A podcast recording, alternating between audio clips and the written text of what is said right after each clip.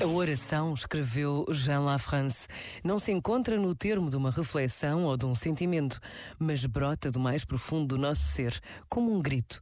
A criança grita quando sofre ou quando tem fome, e o seu grito não é só a expressão da sua angústia, mas o sinal da sua esperança, porque, para lá da sua confusão, apercebe-se da presença da mãe que lhe vai responder. Estou convencido de que a razão fundamental para rezarmos tão pouco e tão mal é a falta de profundidade. Rezamos com indiferença ou com a nossa inteligência ou a nossa vontade, mas não com o mais profundo do coração. Não comprometemos o nosso ser profundo. Este momento está disponível em podcast no site e na app.